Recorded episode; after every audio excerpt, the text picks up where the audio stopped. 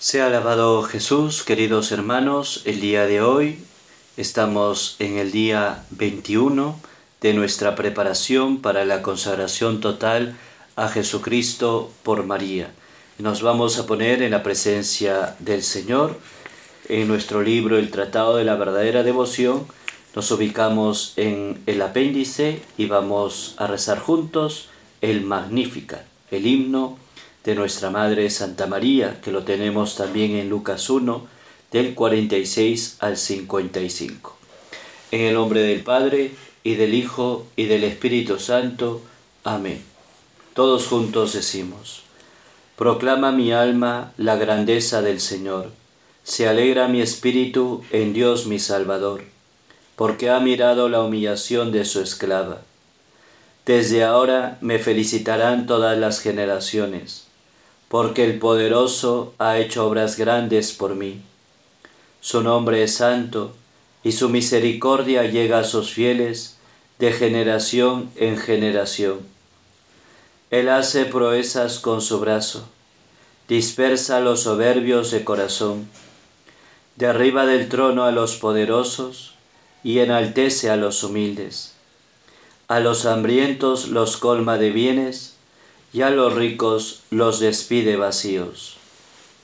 Auxilia a Israel su siervo, acordándose de su misericordia, como lo había prometido a nuestros padres, en favor de Abraham y su descendencia por siempre. Dios te salve María, llena eres de gracia, el Señor es contigo. Bendita tú eres entre todas las mujeres y bendito es el fruto de tu vientre Jesús. Santa María, Madre de Dios, ruega por nosotros pecadores, ahora y en la hora de nuestra muerte. Amén. Inmaculado Corazón de María, Reina de la Paz, ruega por nosotros. San Miguel Arcángel, ruega por nosotros.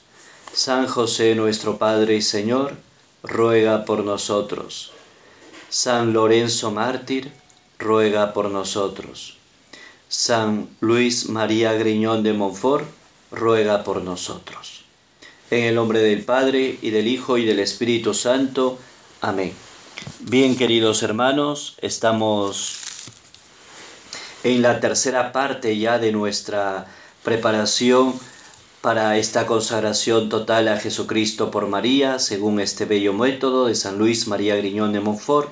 Esta tercera parte, que es el conocimiento de la Virgen María y que tiene siete días para, para poder meditar y reflexionar acerca del conocimiento de la Santísima Virgen María. El día de ayer habíamos empezado el primer día de esta tercera parte. Hoy estamos en el segundo día de esta tercera parte, día 21, y vamos a tratar los números 6, 7, 8, 14, 15, 17, 18 y 19. Entonces vamos a leer de nuestro libro, nos vamos a ubicar en el punto 6 en el número 6 hay que conocer mejor a María Santísima. Entonces estamos en el número 6 y dice San Luis, digo con los santos que la excelsa María es el paraíso terrestre del nuevo Adán. Estamos continuando lo que ayer hemos hablado de la grandeza excepcional de María Santísima. Entonces, sobre esta grandeza excepcional, dice San Luis, digo con los santos, que la excelsa María es el paraíso terrestre del nuevo Adán, quien se encarnó en él por obra del Espíritu Santo para realizar ahí maravillas incomprensibles. Ella es el sublime y divino mundo de Dios, lleno de bellezas y tesoros, inefables. Es la magnificencia del Altísimo, quien oculto allí, como en su seno, a su unigénito, y con él todo lo más excelente y precioso. Qué hermosas expresiones de San Luis María Griñón de Montfort, queridos hermanos, en este conocimiento de la Virgen María, qué bonito es considerar a María como lo dijeron San Luis y lo dijeron muchos santos, que, es, que la excelsa María es el paraíso terrestre del nuevo Adán. Tú y yo queremos ir al paraíso, tú y yo queremos acceder al cielo, a la vida eterna, donde está Dios con sus ángeles y sus santos.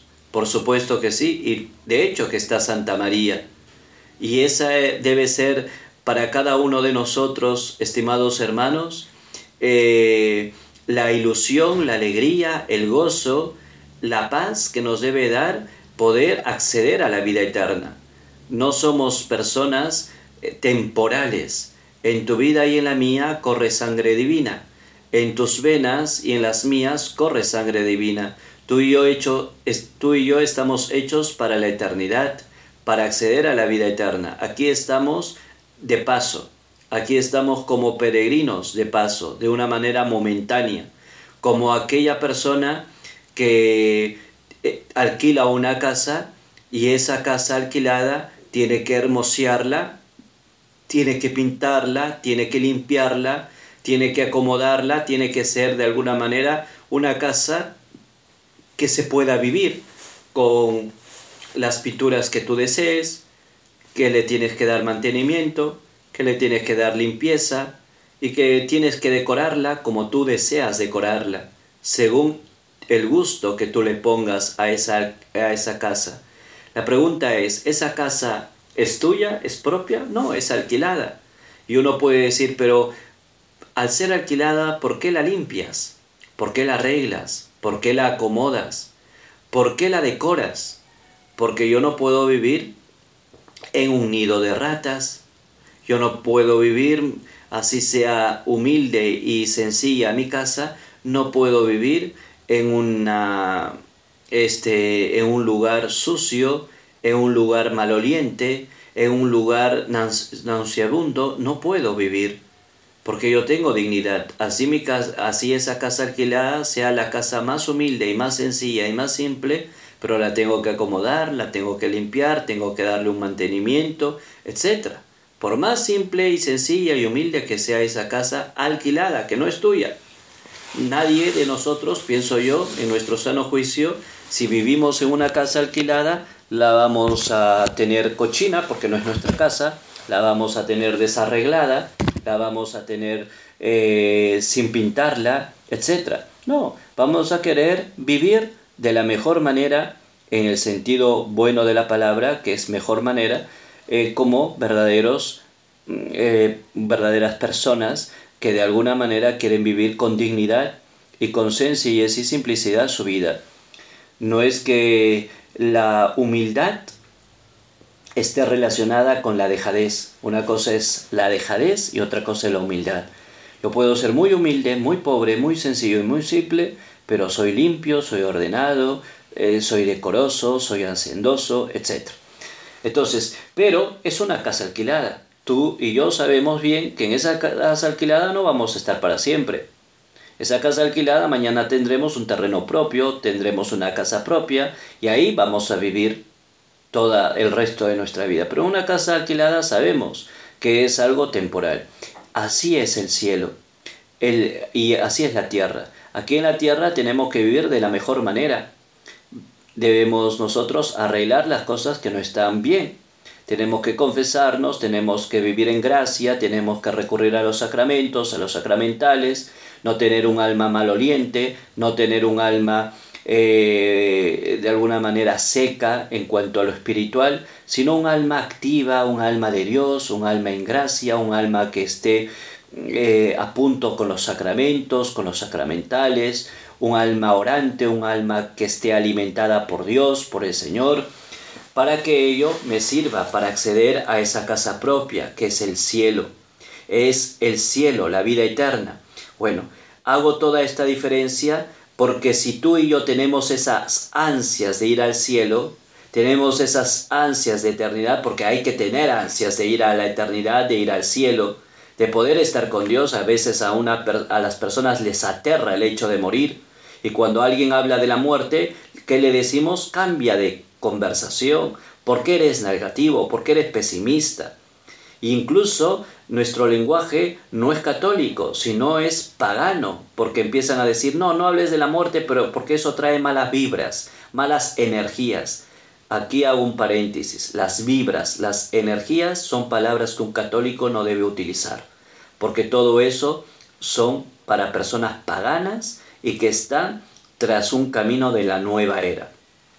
A los de la nueva era y a todos aquellos que quieren esa espiritualidad eh, de la nueva era, que es una espiritualidad peligrosísima, lo menos para los cristianos católicos, peligrosísima porque se abren puertas a Satanás, pues estas, estas palabras de nuevas vibras, de energía y de todo eso, pues bueno, paciencia con ellos. Pero en un católico y un cristiano, aún más, a uno que quiere vivir a radicalidad su bautismo y quiere vivir a radicalidad su consagración, no puede estar utilizando esas palabras que son de la nueva era. Y la nueva era es la nueva era del demonio. Entonces todo lo que es energía, eh, todo ello un católico no cree, porque sabemos nosotros que las energías y las vibras y de todo ello, eso no viene de Dios. Dios te da a ti fuerzas no es un sinónimo. Dios te da fuerza, Dios te da su presencia y Dios te da su protección con su Santa Eucaristía, con sus sacramentos, con sus sacramentales y con los instrumentos que la Iglesia a lo largo de los siglos te ha enseñado a ti y a mí. Pues todos queremos ir a la vida eterna. No podemos nosotros no ansiar la vida eterna. Los santos deseaban morir porque sabían que gracias a la muerte iban a ver cara a cara a Dios. A veces a ti y a mí nos aterra el pensar en morir. Hago esta diferencia, hermanos, porque en el número de 6 no es que trata de todo esto, sino para poder entender. Imagínate tú si buscamos con ansiedad, con ansiedad no, con intensidad eh, la vida eterna, si buscamos con ánimo gustoso la vida eterna, nuestra salvación, vivir con Dios, verlo a Dios cara a cara, y eso va a ocurrir cuando tú y yo muramos, porque necesitamos morir para acceder a la vida eterna. Si tú y yo tenemos sed de vida eterna y si tú y yo queremos ya de alguna manera entrar a ese paso, imagínate en nuestra vida terrena. Y dice el 6, el número 6, San Luis dice, digo con los santos que la excelsa María es el paraíso terrestre del nuevo Adán. Imagínate tú, si ya en nosotros eh, hay una vida intensa para poder ir a la eternidad, para poder ir al cielo, para estar con Dios, la Virgen, Santa María, se convierte en un paraíso terrestre. Y a ese paraíso terrestre yo tengo que adentrarme en ese paraíso terrestre. Ese paraíso terrestre es María Santísima. Pregunta, ¿y es que María no está en, la, en el paraíso celestial? Está. Pero aquí en la tierra Dios Padre nos ha dejado a María Santísima para acceder a María, para adentrarnos en María, para entrar en el corazón inmaculado de María, para que María nos lleve a Jesús. María es ese paraíso terrestre y yo tengo que acceder a ese paraíso terrestre. Pero no todos acceden, porque para acceder a ese paraíso terrestre, tú y yo tenemos que formarnos en la humildad, en la obediencia, en la obediencia a la Virgen, en la obediencia a Dios y en la humildad de ser como Jesús, ese paraíso terrestre del nuevo Adán. Es Jesucristo. ¿Y por qué María Santísima es el paraíso terrestre? Porque María Santísima llevó nueve meses a su Hijo Jesús. A Jesús. ¿Y quién es Jesús? Jesús es el Hijo de Dios. Jesús es Dios. Jesús es el Verbo encarnado. El Dios que, hace, que se hace hombre. Entonces es Jesucristo que hace que María Santísima se convierta en esa vida eterna terrestre, en ese paraíso terrestre. Es Jesucristo, porque habita en María Santísima, porque habita nueve meses, es Él quien hace que María Santísima sea ese paraíso terrestre. No porque de suyo María Santísima es un paraíso terrestre, sino porque Jesucristo le hizo a María paraíso terrestre porque estuvo nueve meses viviendo Jesús, el Hijo de Dios, viviendo en su vientre. Y si tú y yo queremos gustar de ese paraíso terrestre, tenemos que adentrarnos en María, tenemos que entrar en la vida de María, tenemos que entrar en el vientre de María, tenemos que entrar en el seno de María. ¿Para qué? Para poder tomar la forma de Jesús. ¿Por qué? Porque María Santísima le dio forma a Jesús. Porque María Santísima le dio su carne. Porque María Santísima lo formó nueve meses en su vientre a Jesús. Por lo tanto, yo tengo que adentrarme en María para que María Santísima me forme a Jesús, me configure a Jesús, para que yo pueda ser como Jesús. ¿Y quién es, quién es esa escuela que me va a enseñar a ser Jesús? María Santísima. Porque María Santísima le dio todo ese ser humano, digámoslo así, en su seno, en ese seno virginal. Ese es el paraíso terrestre del nuevo Adán. ¿Y el nuevo Adán quién es? Jesucristo. Jesucristo. Es una acomodación del Génesis 2 que hace San Luis María, eh, perdón, San, San Luis María Griñón de Montfort, perdón. Entonces, es una acomodación que hace San Luis con respecto a lo que dice Génesis 2.8. Entonces el nuevo Adán es Jesucristo, quien se encarnó en él por obra del Espíritu Santo para realizar ahí maravillas incomprensibles. Es decir, es Jesucristo que se encarnó en el seno de María Santísima. ¿Para qué? Para que de ella se pueda realizar maravillas incomprensibles. Maravillas que no lo vamos a entender con la sola razón, con nuestro solo entendimiento. Esas maravillas que lo vamos a, a, darnos cuenta o a aprender con la luz del Espíritu Santo. Esas maravillas que vamos a darnos cuenta si tenemos el Espíritu Santo, si tenemos esa luz y esa fuente de Dios por su Santo Espíritu. Qué profundas esta, esta enseñanza de San Luis, hermanos. Entonces, es adentrarnos en María, es entrar en María, entrar en ese paraíso terrestre. Y ese paraíso terrestre que es María, ¿por qué le llamamos paraíso terrestre? Porque Jesús estuvo nueve meses en el vientre. Y una vez que estuvo nueve meses, se hizo ese paraíso terrestre, porque Jesús habitaba en ella. ¿Y para qué? Para realizar maravillas que a nuestra sola razón no nos vamos a dar cuenta. Que necesitamos la luz del Santo Espíritu para darnos cuenta las maravillas que el Señor, a través de la Virgen, puede hacer en tu vida y en la mía. Ella es el sublime y divino mundo de Dios, lleno de bellezas y tesoros inefables. Es decir, la Virgen es el mundo de Dios. Y en ese paraíso terrestre hay belleza, hay tesoros, es la, es la magnificencia del Altísimo, es decir, es la obra perfecta de Dios. La magnificencia del Altísimo, que es María, es que es María la obra más perfecta de Dios. Yo me tengo que sumergir en María para hacer la magnificencia de Dios. Es decir, me tengo que sumergir en María, me tengo que adentrar en su seno, me tengo que adentrar a su corazón para que yo pueda hacer todo de Dios, pueda hacer todo del Señor, así como María Santísima por su sí generoso, lo hemos rezado en el Magnífica, ese sí generoso, Dios cuánto ha orado en María por ese sí generoso, por esa obediencia, por esa humildad, por esa disponibilidad, por ese fiarse de Dios, por ese creerle a Él. Imagínate tú, todo eso hizo María, cuando tú y yo nos adentramos a ese paraíso terrestre, vamos a compartir esa magnificencia de Dios, es decir, de unirnos a Dios de una manera total, de una manera plena, de una manera sublime.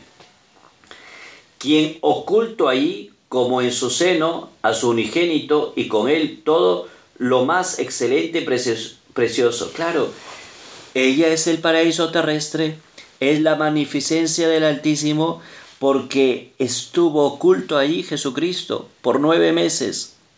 En su seno estuvo ahí el Señor y con él todo lo más excelente y precioso que de Jesucristo emana. Qué importante, hermanos, volvernos a María, volvernos al Señor. Oh, qué portentos y misteriosos y misterios ha ocultado Dios en esta admirable criatura, cómo ella misma se ve obligada a confesarlo, no obstante su profunda humildad, el poderoso ha hecho obras grandes por mí. El mundo los desconoce porque es incapaz e indigno de conocerlos. Qué importante esto, siempre María Santísima con esa humildad. Dios hizo grandes cosas y prodigios y obras maravillosas en la vida de María Santísima, porque María Santísima fue humilde, sencilla. Dios no hizo de María Santísima cosas grandes por su pureza, por su inmaculada concepción y porque no fue este de alguna manera lesionada con el pecado original, no tuvo pecado original, llena de gracia, toda ella pura, toda ella inmaculada, sin mancha alguna. Pero Dios no se regocijó por ello. Dios se regocijó, no, no, es que no se regocijó por ello, sí se regocijó, pero se regocijó aún más por la humildad, por la obediencia, por la simplicidad. Dios por ello hizo grandes cosas en María, y una vez que María ha recibido todas esas grandes maravillas de parte de Dios, esa gran magnificencia del Altísimo a María Santísima, María Santísima no es que dice gracias o no es que dice bueno, es que soy la Madre de Dios y me toca todos estos honores de parte de Dios. ¿Qué hace María Santísima? El poderoso ha hecho obras grandes por mí. Eh, reconoce una vez más a Dios que hace maravillas en la vida de ella, que hace grandes prodigios en la vida de ella. Y el mundo, que es soberbio y que vive a espaldas de Dios, desconoce, porque es incapaz de conocer estos regalos de Dios, estos regalos divinos. Número 7. Los santos han dicho cosas admirables de esta ciudad santa de Dios, y según ellos mismos testifican, nunca han estado tan elocuentes ni se han sentido tan felices como al hablar de ella. Todos a una proclaman. Empezamos en primer lugar a decir que la Virgen es la ciudad santa de Dios. Es la ciudad santa de Dios y muchos santos han sentido una felicidad al hablar de ella y decían la altura de sus méritos elevados por ella hasta el trono de la divinidad es inaccesible. La grandeza de su poder que se extiende hasta sobre él mismo Dios, hasta el mismo Dios, es incomprensible. Y en fin, la profundidad de su humildad y de todas sus virtudes y gracias es un abismo insondable. Oh altura incomprensible, oh anchura inefable, oh grandeza sin medida, oh abismo impenetrable. Entonces, la Virgen, queridos hermanos, Santa María, tenemos nosotros que adentrarnos a ella. ¿Para qué? Para que reconozcamos la altura, la grandeza y la profundidad que tiene María. Cuando tú y yo nos adentramos a ese paraíso terrestre, vamos a ver cuán grande es María, cuán alta en sus méritos, y cuán cerca de Dios está María Santísima por sus méritos. Está tan elevada ella hasta el trono de la divinidad es inaccesible. Qué importante es que cada uno de nosotros también, queridos hermanos, podamos nosotros eh, hacer un plan de vida espiritual, un plan de santidad y podamos levantar el nivel, ser de alguna manera este, más eh, personas que trabajen más en su santidad, personas más sensibles en cuanto al amor de Dios, en cuanto al amor a la Virgen, en cuanto al amor a las cosas espirituales. Es decir, eh, purificar muchas cosas que de suyo no están bien, la altura de sus méritos, es decir, trabajar, trabajar en poder eh, ser alturados en la vida espiritual, ser alturados eh, en, la vida de Dios, ser, trabajar para que esos méritos lo pueda recibir Dios con amor eh, de gratuidad. esa grandeza de su poder que se extiende hasta sobre el mismo Dios, es la grandeza de María y la profundidad, un alma profunda, un alma con contenido, un alma que no se vacía por las cosas del mundo, sino un alma llena de profundidad, llena de contenido interior. Entonces ella es María, altura porque todos sus méritos están para darle gloria a Dios, grandeza por todo ese poder que le ha venido de parte de Dios y profundidad por toda esa vida espiritual que de suyo lleva. 8, número 8. Todos los días, del uno al otro confín de la tierra, en lo más alto del cielo y en lo más profundo de los abismos, todo pregona y exalta a la admirable María. Los nueve coros angélicos, los hombres de todo sexo, edad y condición, religión, buenos y malos, y hasta los mismos demonios, de grado por fuerza, se ven obligados por la evidencia de la verdad, a proclamarla bienaventurada. Todos los ángeles en el cielo, dice San Bernard, San, San Buenaventura, le repiten continuamente, Santa, Santa, Santa María, Virgen y Madre de Dios, y le ofrece todos los días millones y millones de veces la salutación angélica. Dios te salve María, prosternándose ante ella y suplicándole que por favor los honre con alguno de sus mandatos. San Miguel llega a decir San Agustín, aun siendo el príncipe de toda la milicia celestial, es el más celoso en rendirle y hacer que otros le rindan toda clase de honores, esperando siempre sus órdenes para volar en socorro de alguno de sus servidores.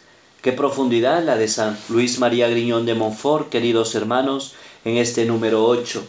Todos los días, de uno u otro confín de la tierra, todo el mundo, hombres y mujeres, niños, adultos, ancianos, jóvenes, enfermos y sanos, de todos los países y de todos los confines de la tierra y de todas las edades y de todas las generaciones, hasta incluso los santos y los ángeles y incluso los demonios, le rinden a María Santísima o la proclama bienaventurada. Ella es bienaventurada, por eso el enemigo jamás va a querer que tú y yo nos acerquemos a ella, porque el enemigo sabe que ella es la Madre de Dios, el enemigo sabe que ella es intercesora. El enemigo sabe que todo lo que le pidamos a María, a Jesús por María, Jesucristo nos lo va a conceder. Por eso el enemigo sabe y reconoce que la Virgen es bienaventurada, es la Madre de Salvador, es intercesora y es aquella que puede hacer grandes prodigios en tu vida y en la mía, porque Jesucristo no le, niega absolutamente nada a ella. Por eso el enemigo quiere que tú y yo nos alejemos de ella, quiere que no recemos el rosario, quiere que no vivamos sus mensajes, quiere que no vivamos todos esos mensajes que a lo largo de estos últimos estos estas últimas décadas se ha aparecido constantemente nuestra Madre. En la década del 50 en Ámsterdam, Nuestra Señora de todos los pueblos. En la década del 60, Nuestra Señora del Carmen en Garabandal, España. En la década del 70, Nuestra Madre en Akita, Japón. En la década del 80, en Ruanda, la Virgen también se apareció y hasta el día de hoy en Mechugorje, Bosnia-Herzegovina, y no vivimos los mensajes. No queremos vivir los mensajes, no queremos vivir el mensaje del ayuno a pan y agua los miércoles y viernes, no queremos vivir la penitencia, el sacrificio, no queremos meditar la Sagrada Escritura, no amamos intensamente la Eucaristía, no rezamos diariamente el rosario, no vivimos los mensajes de nuestra Madre que desde tiempos antiquísimos se ha ido apareciendo. Se ha ido apareciendo hasta ahora la actualidad, Meyugorie. Y no vivimos ninguno de esos mensajes. ¿Por qué? Porque el demonio quiere que tú y yo no nos acerquemos a ella, quiere que no vivamos, porque él sabe, él sabe que es la bienaventurada, Él sabe que la madre del Salvador, Él sabe que le aplastó la cabeza, Él sabe que es intercesora, tiene poder, Él sabe que es grande, que es, tiene altura en sus méritos, es grande por su poder y es profunda por su humildad. Tiene profundidad en su humildad, es grande por su poder, tiene poder y es tiene altura por sus méritos.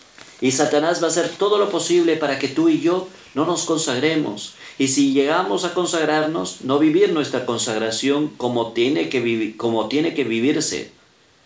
Si el demonio sabe, los únicos que no están enterados son los que no son católicos, los que son cristianos y de otras denominaciones este, religiosas, pero no católicos. Los únicos que no se han enterado de que María es todo ello son ellos. ¿Por qué? Por soberbia. Porque el diablo también trabaja en ellos. Y no podemos nosotros permitir eso, hermanos. Pero con amor y caridad, por supuesto que sí. Porque tú puedes decir, ah, es que estamos hablando mucho de María y menos de Jesucristo, eso le va a quitar a Jesucristo. No, cuando más hablamos de María, y eso ya lo hemos hablado, cuando más hablamos de María, le estamos dando más gloria a Dios. Y cuando más hablamos de Jesucristo, estamos dando también gloria a la Virgen. Entonces, queridos hermanos, tenemos que saber que la Virgen, que María Santísima es reconocida bienaventurada, proclamada por todos, por la evidencia de la verdad a ella. Todos los ángeles en el cielo, y dice San Buenaventura, le repite continuamente Santa María, Santa María, Virgen y Madre de Dios, y le ofrecen todos los días millones y millones de veces la salutación angélica. ¿Cuántas veces, cuántos millones de veces se repetirá la salutación del ángel, que es Dios te salve María? ¿Cuántos, ¿Cuántas invocaciones, cuántos millones de invocaciones hay para nuestra Madre Santísima? Y San Agustín dice, inclusive San Miguel Arcángel, que es aquel que reprime las fuerzas del mal y aquel que es partícipe de la milicia celestial, es el más celoso que toda clase de honores se le tributa a María Santísima. Es el más celoso en rendirle y hacer que otro le rinda en toda clase de honores, esperando siempre sus órdenes para volar en socorro de alguno de sus servidores. Es decir, hasta los ángeles reconocen a María Santísima como la Madre del Salvador. Los únicos que no lo reconocen, como digo, son aquellos cristianos que no son católicos, pero tienen como un odio a María Santísima. Y eso es demoníaco, hermanos. No es que eh, esta persona o que ella sean unos demonios, sino la actitud que ellos tienen es demoníaca porque el demonio también se vale de ellos. También se vale de ellos para atacarlos. Por eso hay que rezar mucho por ellos y no hablar mal de ellos y no tener eh, perjuicios sobre, con, ellos. Bueno, nos vamos a ir al número 14 de nuestro librito, 14 y 15. Vamos a leer la primera parte. María en la historia de la salvación, necesidad del culto de María. Vamos a ver la necesidad del culto de María. Estamos entrando a, qué papel juega María Santísima en la historia de la salvación.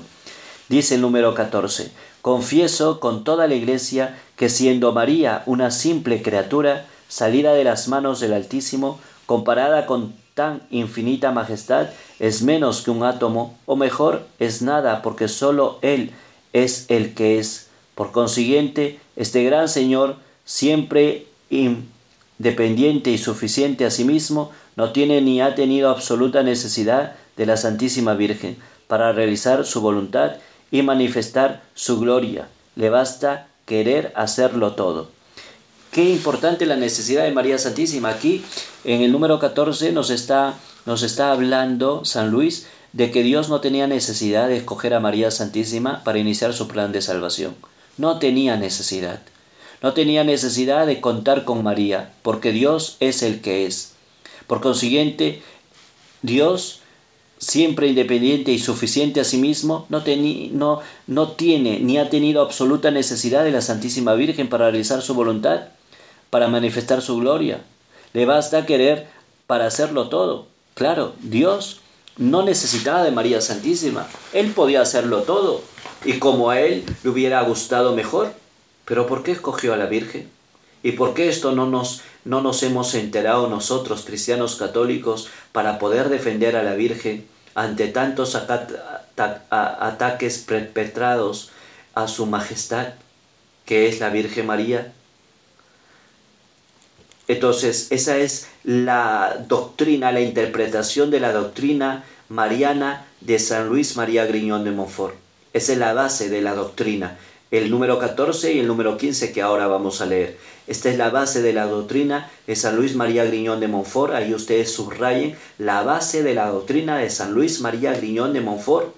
Es la esencia, es el cuerpo de esta consagración y de esta devoción, la necesidad del culto de María o sea, no es una cuestión añadida, no es una cuestión secundaria, no es una cuestión ya, bueno, ¿qué queda? Pues habrá que hacerlo. No, es una cuestión importante, fundamental y esencial. Número 15. Afirmo, sin embargo, que dadas las cosas como son, habiendo querido Dios comenzar y acabar sus mayores obras por medio de la Santísima Virgen desde que la formó, es de creer que no cambiará jamás de proceder, es Dios y no cambia ni en sus sentimientos ni en su manera de obrar. Es decir, San Luis dice, afirmo, sin embargo, que dadas las cosas como son, habiendo querido Dios comenzar y acabar sus mayores obras por medio de la Virgen, desde que la formó, es de creer que no va a cambiar, es decir, Dios no va a cambiar. Y si ha escogido a María Santísima para que por medio de María naciera el Salvador y hubiera esa historia de salvación que Dios ha querido o que Dios quiere darle y regalarle a la humanidad, que todos nos adhiramos a esa historia de salvación que empieza con Jesucristo. ¿Y quién trae a Jesucristo? La Virgen María, por voluntad divina, por voluntad de Dios, entonces, hermanos, no debemos nosotros temer que esto algún día va a cambiar. Dios como que se equivocó y va a, va a replantear su designio y va a replantear el camino que él ha trazado.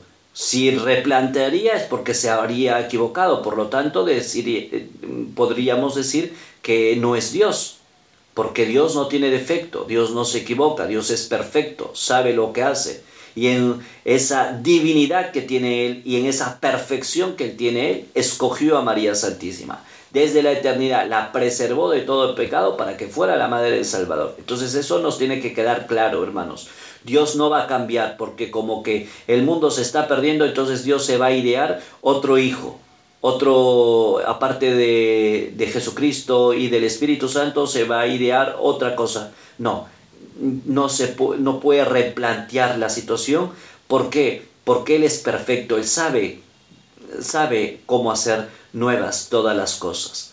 Y si lo ha hecho por María Santísima, por María Santísima está el camino esencial de la salvación. Entonces, hermanos, la necesidad del culto a María es importante, es fundamental, es esencial. Y estos dos números son lo esencial en la doctrina de San Luis María Griñón de Montfort. Ahora vamos en, la, en el número 17. Estamos en el capítulo 1, María en el misterio de Cristo. En el número 17 vamos a leer el número 17, 18 y 19. 17. En los misterios de la redención. Bueno, es el capítulo 1 que habla sobre María en el misterio de Cristo, es decir, María en la vida de Cristo, y habla en una primera parte el, el aspecto de la encarnación, que lo veremos luego. En la segunda parte, y ahí lo vamos, vamos a dedicar nuestro tiempo, en los misterios de la redención. La encarnación, nacimiento de Jesús. Redención, la salvación de Jesús. ¿no? Entonces hay que aclarar términos. Encarnación es el nacimiento de Jesús redención, como Jesús salva, como Jesús redime, como Jesús salva a la humanidad.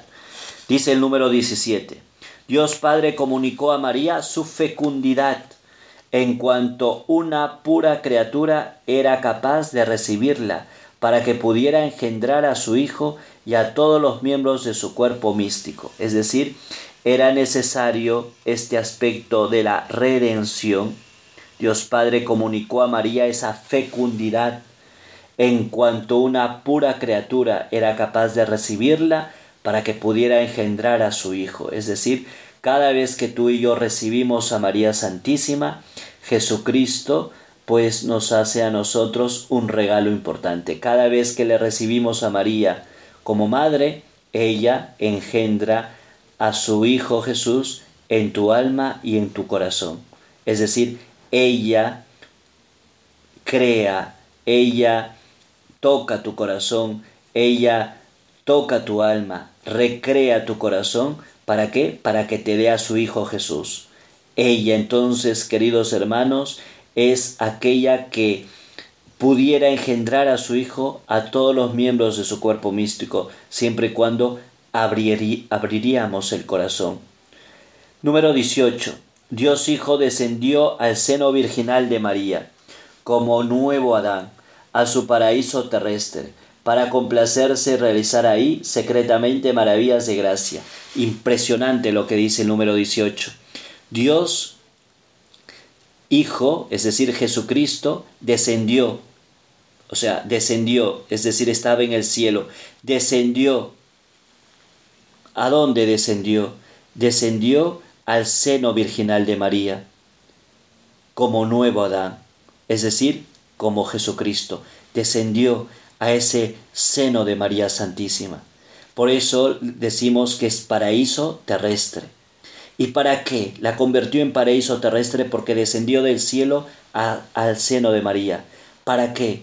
Para complacerse y realizar ahí secretamente maravillas y gracias. Es decir, cómo Jesucristo realiza de una manera secreta y misteriosa en el interior de María, en el seno de María, en ese paraíso terrestre de la misma Madre, secret maravillas de gracias. O sea, de una manera secreta va a realizar maravillas de gracias. Esto, este Dios hombre, este Dios hombre encontró su libertad en dejarse aprisionar en su seno, es decir, Jesucristo entró, eh, este, descubrió su libertad cuando se adentró en ser aprisionado en el seno de María. O sea, Jesús descubre su libertad cuando es prisionero de María, cuando se sumerge en el seno de María, cuando está por nueve meses en el vientre de María. Todo un Dios se aprisiona en el seno de María para enseñarnos a nosotros cuán pequeños tenemos que ser para poder entender a María Santísima. Cuán pequeños tenemos que ser para que Jesucristo obre en nosotros. Es una persona soberbia, arrogante, que dice, no necesito de María. María Santísima no es importante, no es fundamental, no es urgente en mi vida de salvación porque yo me salvo, o sea, yo me salvo por mi propio esfuerzo y porque Jesucristo es mi amigo, mi hermano y mi Dios y solo con Jesucristo yo me voy a salvar, es soberbia. Porque Jesucristo mismo descendió descendió de los cielos, se adentró en el seno de María, vivió esa, ese, ese ser prisionero en el seno de María, y en ese momento, pues, de una manera secreta, pues realizó maravillas de gracias, maravillas de gracias.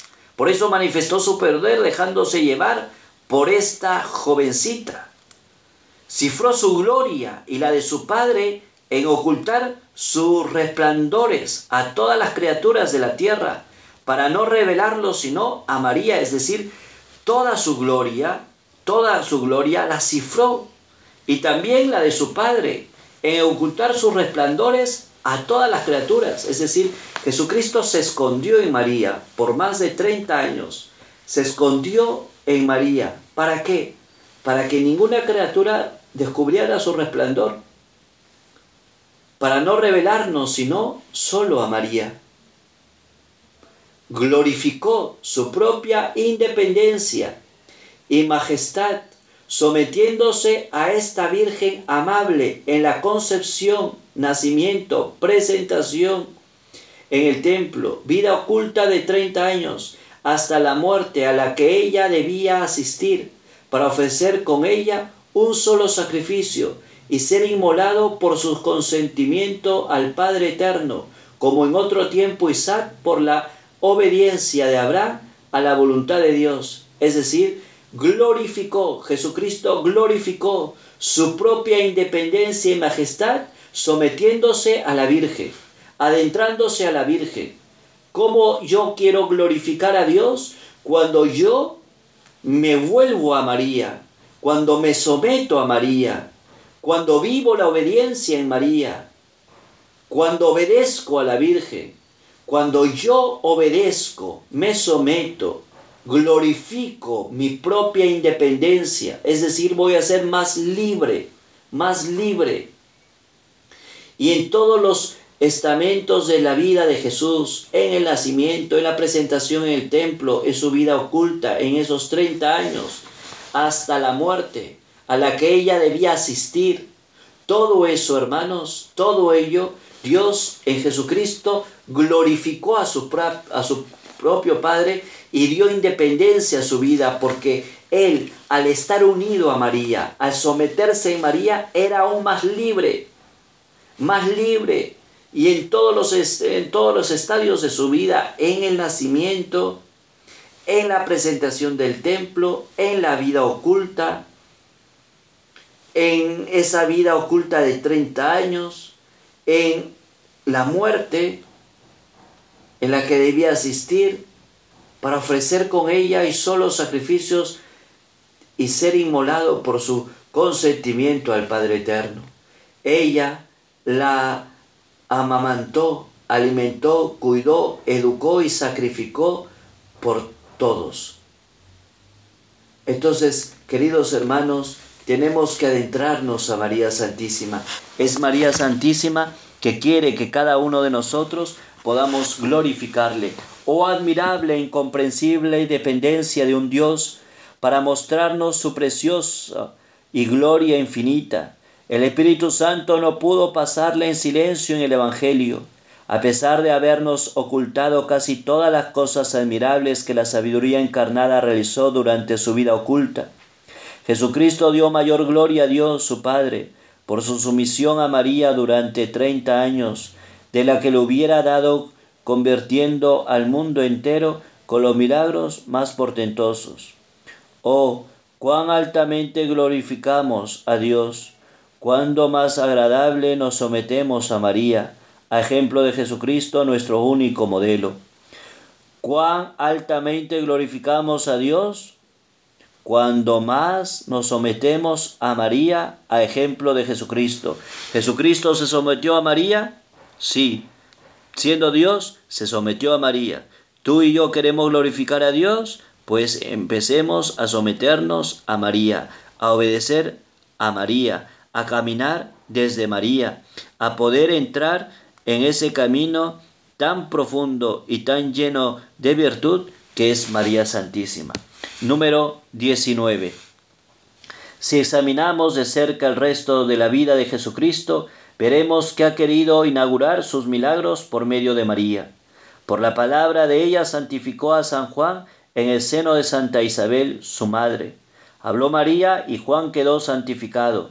Ese fue su primer y más mayor milagro en el orden de la gracia. Qué bonito, ¿no? Entonces, ¿cómo vamos a ver eh, que María Santísima eh, actúa? Si examinamos, nos dice el número 19, cerca el resto de la vida de Jesucristo, veremos que ha querido inaugurar sus milagros por medio de María. O sea, Jesucristo inicia su vida pública, inicia sus milagros por, la, por María, por María, y ahí hay un ejemplo claro, ¿no?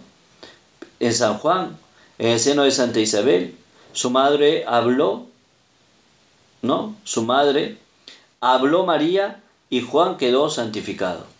Habló María y Juan quedó santificado, porque María no, lleva, no estaba sola, llevaba al Dios con nosotros, al Emmanuel, a Jesucristo en su vientre. Habló María y Juan quedó santificado. Y ese fue el primero y mayor milagro en el orden de la gracia. Es decir, ya Jesucristo desde el vientre materno ya hacía milagros. Ya hacía milagros. Imagínate tú.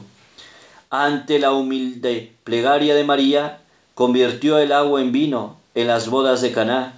Era su primer milagro en el orden de la naturaleza.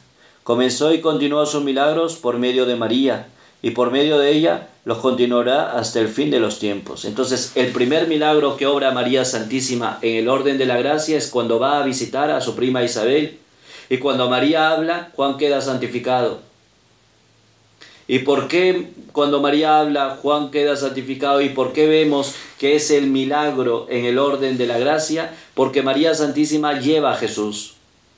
Y si María Santísima lleva a Jesús, pues entonces yo necesito acudir a María Santísima porque ella sabe cómo darme a Jesús, porque ella tiene a Jesús y porque ella tuvo nueve meses en su vientre a Jesús.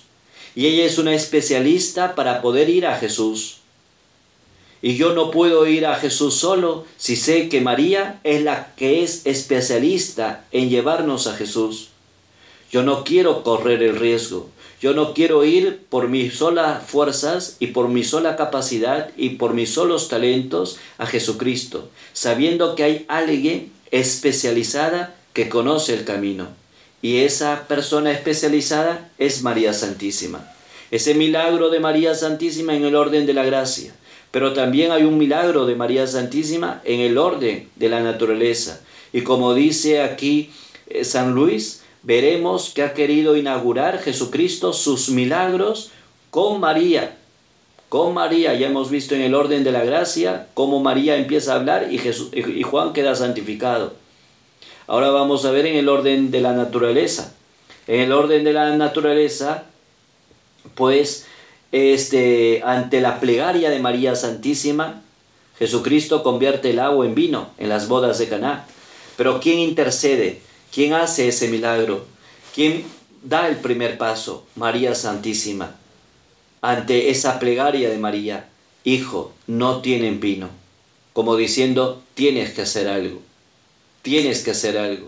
Yo soy la señal para que empieces a realizar tus milagros.